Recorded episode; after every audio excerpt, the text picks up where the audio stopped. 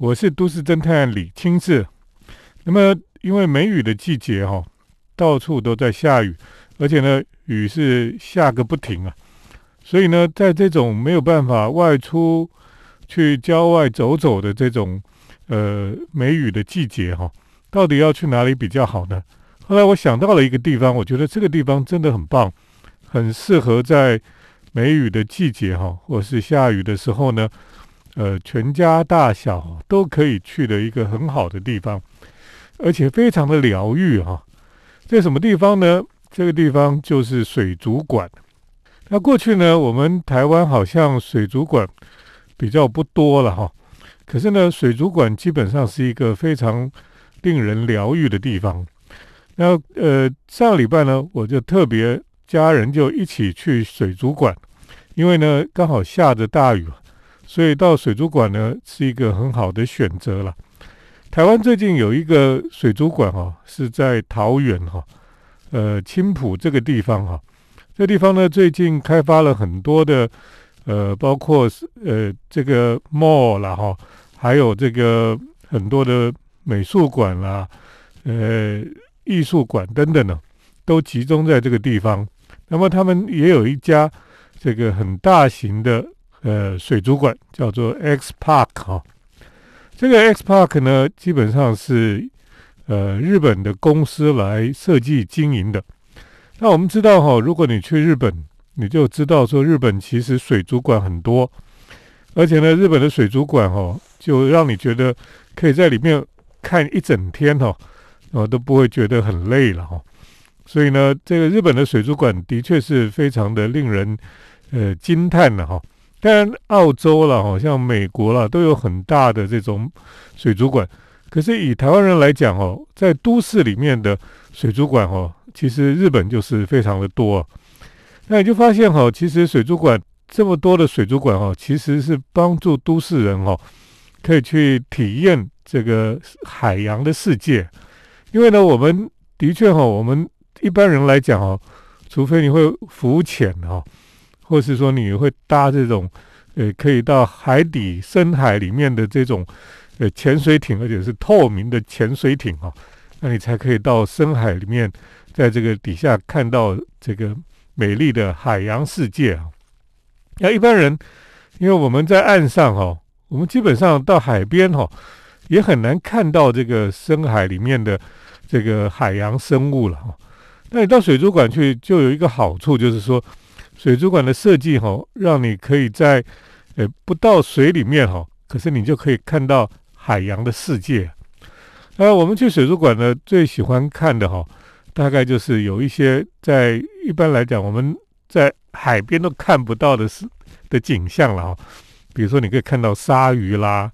然后你可以看到成群结队的这个热带鱼啦，或是呢，你可以看到那个很很像这个无人机的这种呃轰鱼哈，那个造型很像我们知道美国有一种呃隐形飞机哈，就是 B one B two 的轰炸机哈，那他们的造型就像轰鱼一样。我后来发现哈，基本上它好像是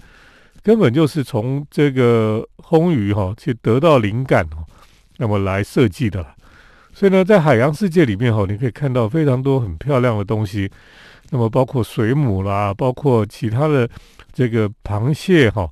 或是其他的生物哈。那么在水族馆里面，你都可以一次看得到。而且呢，我们去水族馆哈，不是只有看到热带的海洋生物，我们还可以看到这个呃比较极地的哈，这个像南极、北极的海洋生物也看得到。那当然最受欢迎都是像企鹅这种这个生物哈，大家最喜欢看的哈。你可以看到这个企鹅哈，这个他们的设计都是非常好，让你可以从不同的角度去欣赏这一些海洋生物了哈。所以呢，我们常常在讲哦，水族馆哦，水族箱基本上就已经很疗愈了。所以呃，有一些医生呢就推荐说哦，那你在家里就摆一个水族箱，然后。你每天那边心情烦躁的时候，去看水族箱里面的鱼游来游去哈，听说这个血压就会降低了哈。那么一个小小的水族箱都会让你血压降低哈。那如果你跑到水族馆里面去看，你相信哦，应该是更疗愈的了哈。那等一下，我们再继续来跟大家来分享关于水族馆的故事。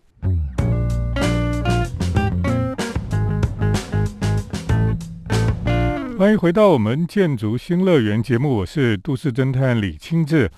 好我们今天来谈谈水族馆哦，因为在梅雨季节，到处都去不了，到处都在潮湿下雨的时候呢，其实到水族馆里面是非常疗愈的一个时候。那么也是一个很棒的，全家大小都可以去的一个地方。那我们讲到，其实在日本哦，非常多的水族馆。那像在最有名的一个水族馆哦，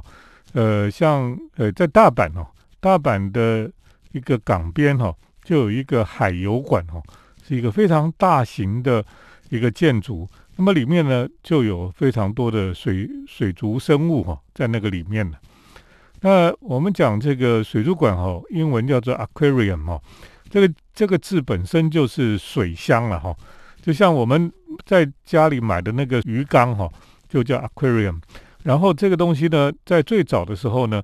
呃，英国开始有人用这些东西来展示海洋生物的时候呢，他们就把这个最早的水族馆哈，就叫 aquarium。那么一直延续到现在哈，那么在日本哈。也有很多的水族馆，那像大阪这个水族馆里面哈，甚至还有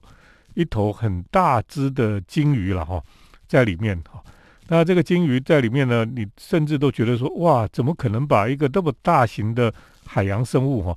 那么就放在一个很大的水箱里面？那个水箱哦，呃，我们去水族馆的时候看那个玻璃哈，我们以为很薄哈，其实非常的厚哈。为什么又非常厚呢？因为那个水水箱哈，里面有大概有有的最高有三四层楼以上，所以呢，它的水压是非常的大。那么你为了要呃，就一定要做非常厚的这个玻璃哈。那当然我们从外面看的时候，常常看不到说那个厚度了哈。可是它其实厚度是非常的大的。那么这个在大阪那个海游馆里面那只这只金鱼哈，非常大哦。可是呢。就会觉得那只金鱼其实也是蛮可怜的哈，因为它在大海里面那么大，它可以到处玩。可是呢，这个金鱼被关在一个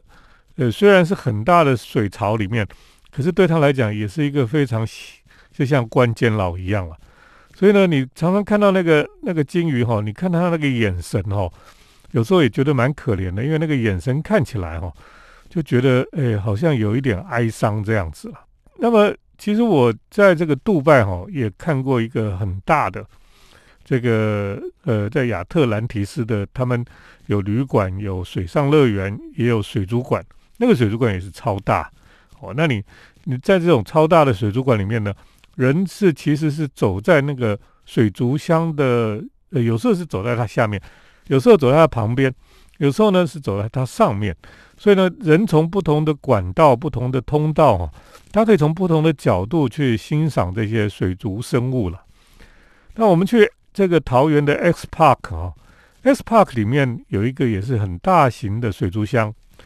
那么这个水族箱呢，呃，你去的时候你是站在地面上看哈，所以你看那个非常高大的一个水族箱，然后里面有各种的热带鱼，有动作非常快，好像。火箭一样的鲨鱼哈，在里面有，另外有那种非常优雅哈，很像那个蝴蝶一样在飞的这种，就是红鱼了哈。那么红鱼的这个造型非常的奇特，而且呢非常的流线哦，虽然扁扁的哦，可是确实很很流线。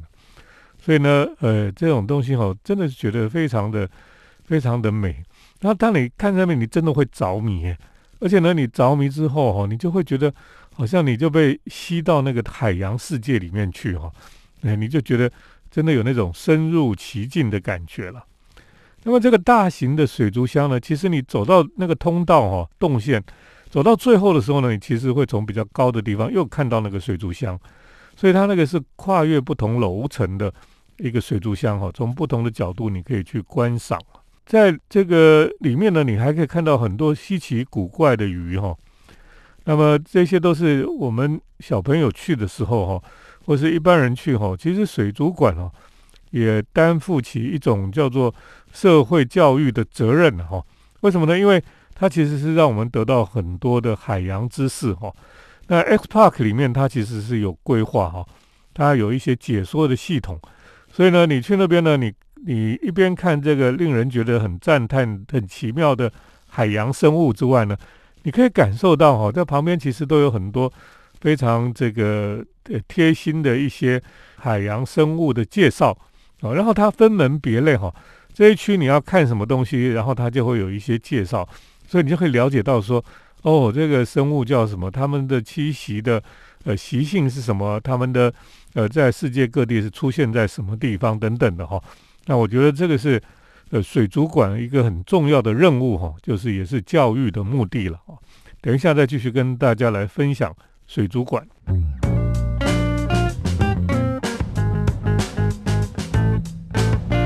欢迎回到我们建筑新乐园节目，我是都市侦探李清志。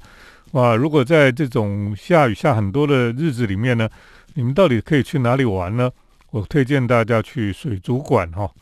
呃，台湾大概水族馆没有太多了哈。不过呢，水族馆在台湾哈，现在有一家非常大的叫 X Park 哈，那么是在桃园青浦地区啊，那么是由日本的呃公司所经营的哈，所以他把日本的这种水族馆的技术哈，都带到台湾来。那我刚才提到说，在水族馆的设计里面哈，它其实是里面有很多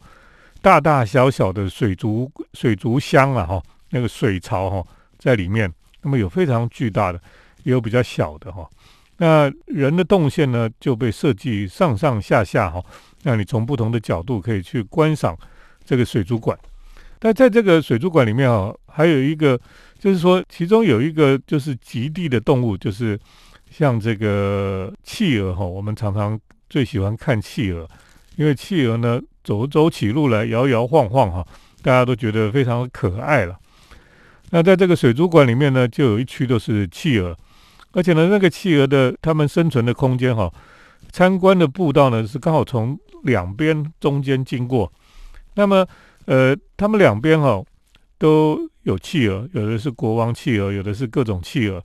然后他们就有个天桥，有一个透明的管子哈。这些企鹅呢，他们会爬个山坡，爬到小山上，然后就接到了一个入口。这个入口走进去呢，就是一个他们的天桥，透明的管子的天桥。所以你站在这个参观的走道上，你可以看到，哎，上面有个天桥，透明的。然后你看那些可爱的企鹅呢，就这样子晃晃晃走过去啊。走到那边去以后，就有个溜滑梯，滑下去就滑到那个水池里面了。那当然，这个水池哈，你看得到剖面的哈，因为你就在旁边看到它在海里面游。诶，到那个水的最底下哈，居然还有一个洞哦，所以它那个游一游就是钻进去哈。原来那个是他们企鹅的地下道啊，它不不仅有天桥，它还有地下道。从地下道呢，它可以游过去哈，又游回另原来的那个箱子里面去。那么更有趣的是哈，当你到他们的当然，这个水族馆最后都会有卖纪念品的地方啊，有咖啡店呢。那他们的咖啡店就很好玩，咖啡店的屋天花板上面有一个透明的管子哈。然后当你在喝咖啡的时候呢，你就可以看到管子里面哈，突然有企鹅游过去了啊。原来那个就是那个刚刚我讲的这个企鹅的地下道。结果呢，这个地下道哈，就是楼下那一层的咖啡店的。天花板上的一个透明管子，哦，所以它这个利用这种立体的交叉的感觉哈，那么让你在不同的地方你都可以欣赏到这个海洋生物的奇妙。不过呢，在这个水族馆里面最受欢迎的哈，应该就是水母了哈。水母我们都知道哈，你到海边去被水母蛰到哈，就是非常的痛了哈。那可是呢，水母其实是一个非常漂亮的一种生物哈。你有时候看哦，真的，它它在那个水族箱里面的时候呢，那个缓慢的，它好像在飞行哈，缓慢的移动哦，好像在跳舞一样，那个线条非常的美。那么呃，有各种各样的水母哈，甚至你觉得它像外星人一样。那么呃，看着看着哈，你就觉得那个好像是像是一个海洋的一个宇宙一样，那有一些外星人在里面。所以呢，他们就有一个养水母的水族箱，是非常受欢迎的哈，大家都要排队去那边拍照的。它的是一个圆形的窗口，那么里面就是蓝色的底呢，然后白色的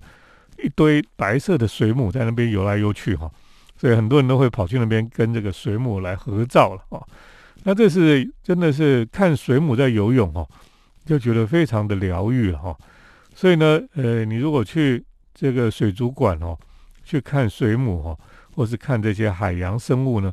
你可能看一个下午哦，你就会觉得哇，你的身心都有受到疗愈的感觉了哈。这个真的是呃，对都市人来讲哦，我觉得越是忙碌的都市哦，这个水族馆就越多了哈。为什么？因为这个就像东京水族馆很多，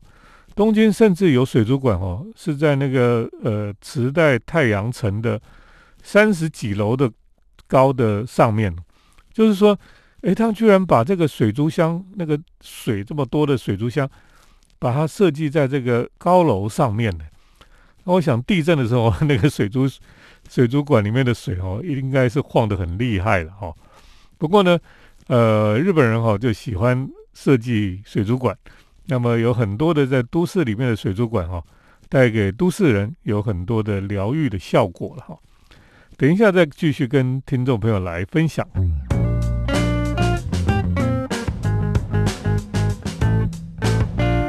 我是都市侦探李清志，那么我今天跟大家来介绍哈，那么在呃下雨的天气里面呢。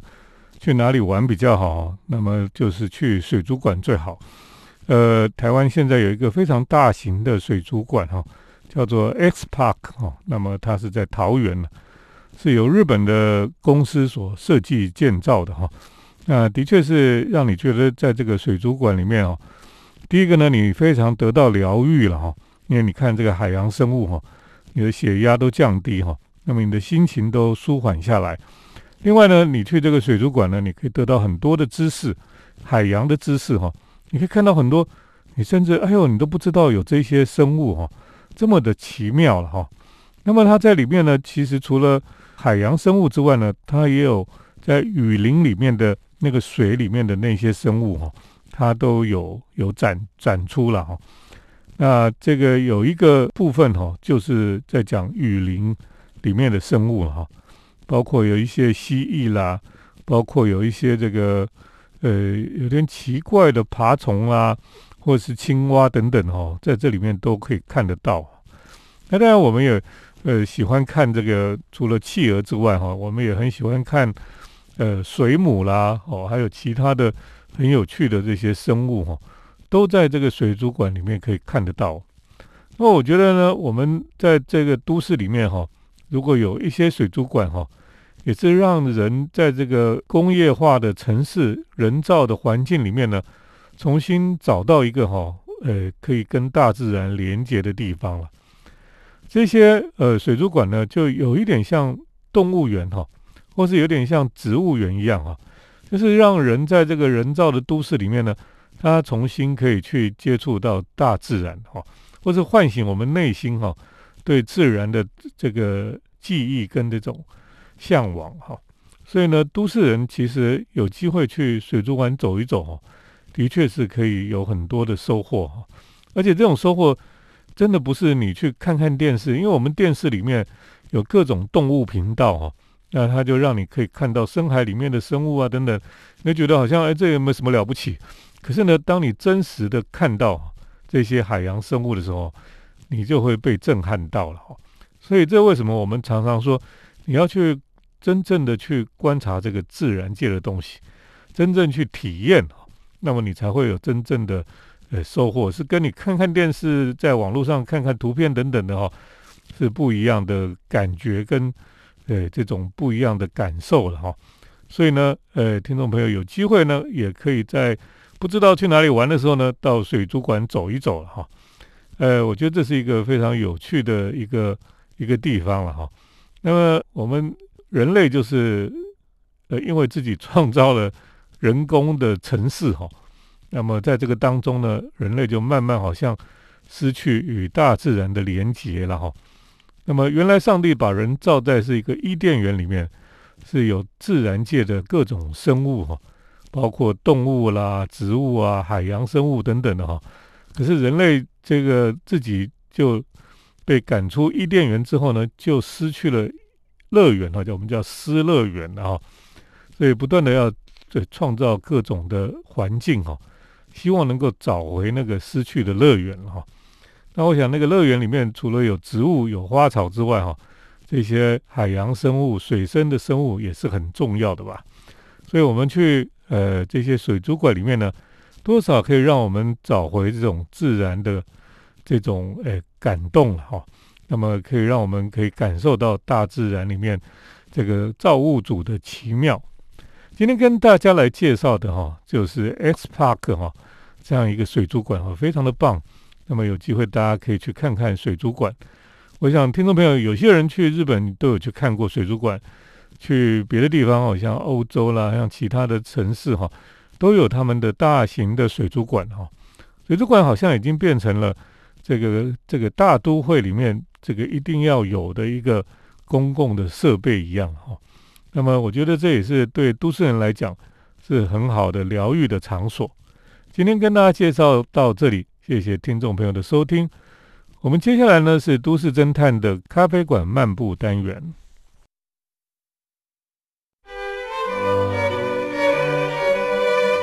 都市侦探的咖啡馆散步。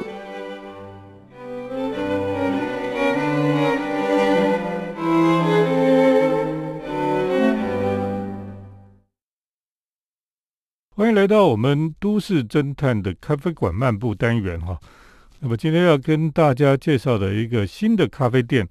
这个咖啡店呢是富锦树咖啡，他们在中山区哈新开的一个中山店。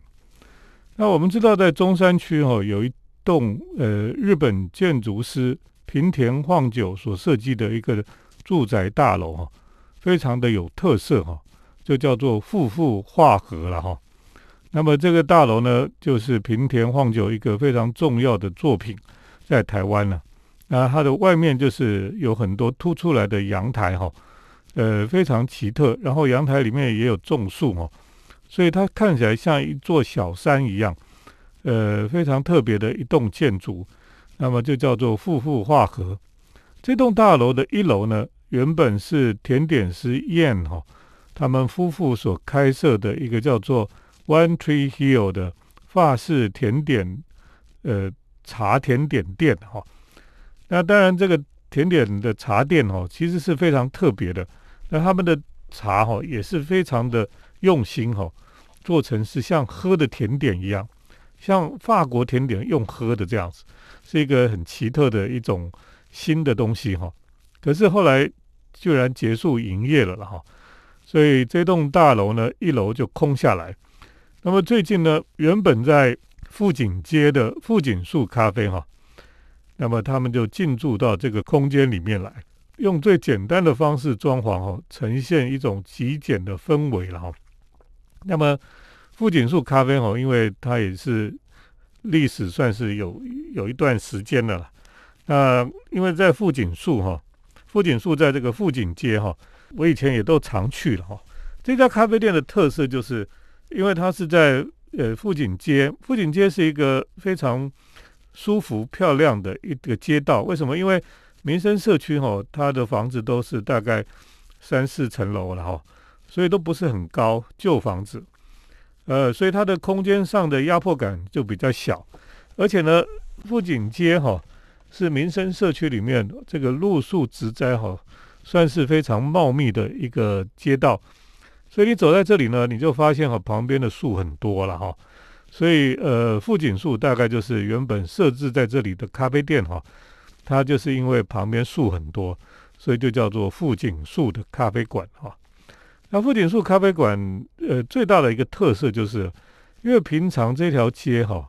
车子不多啊，上班时间就是当大家都去上班以后，因为民生社区是住宅区哈，它人人车就不多了。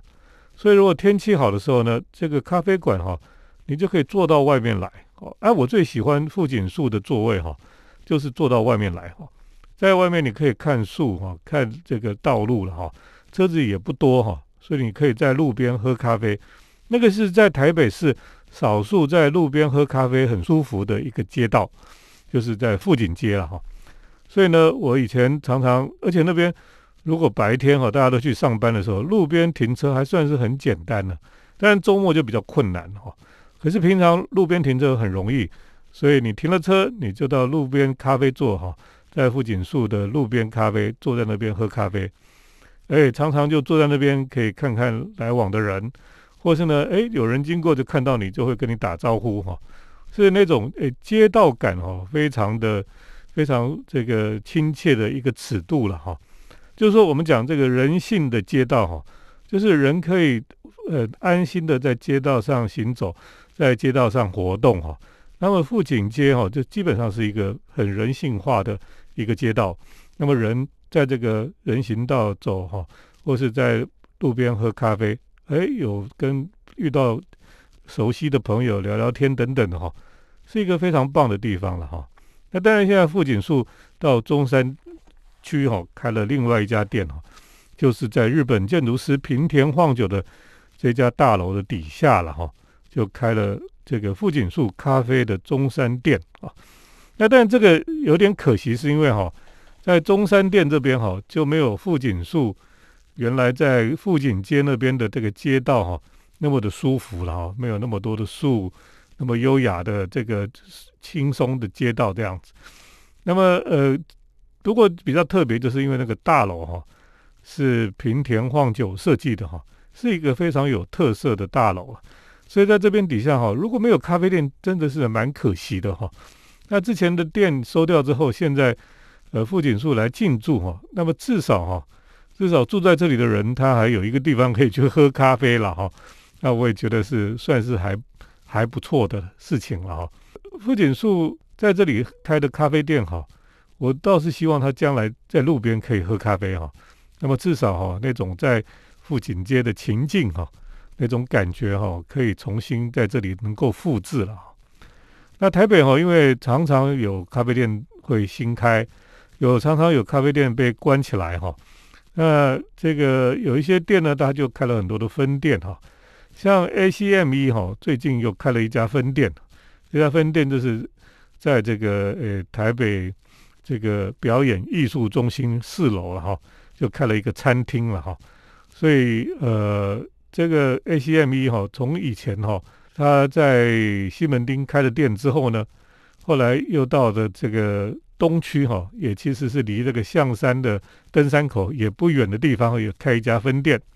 那么后来在北区哈，就是在台北高中对面那边也开了一个四林店。那么之后呢，又到了这个台北市立美术馆哈的前面哈，就开了一家咖啡店哈，也就是让台北这个台北美术馆。前面就可以有咖啡店，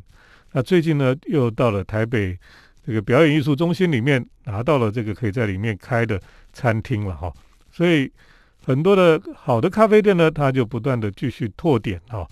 那么为这个都市哈创造出更多让人可以跟人互动的美好的空间了哈。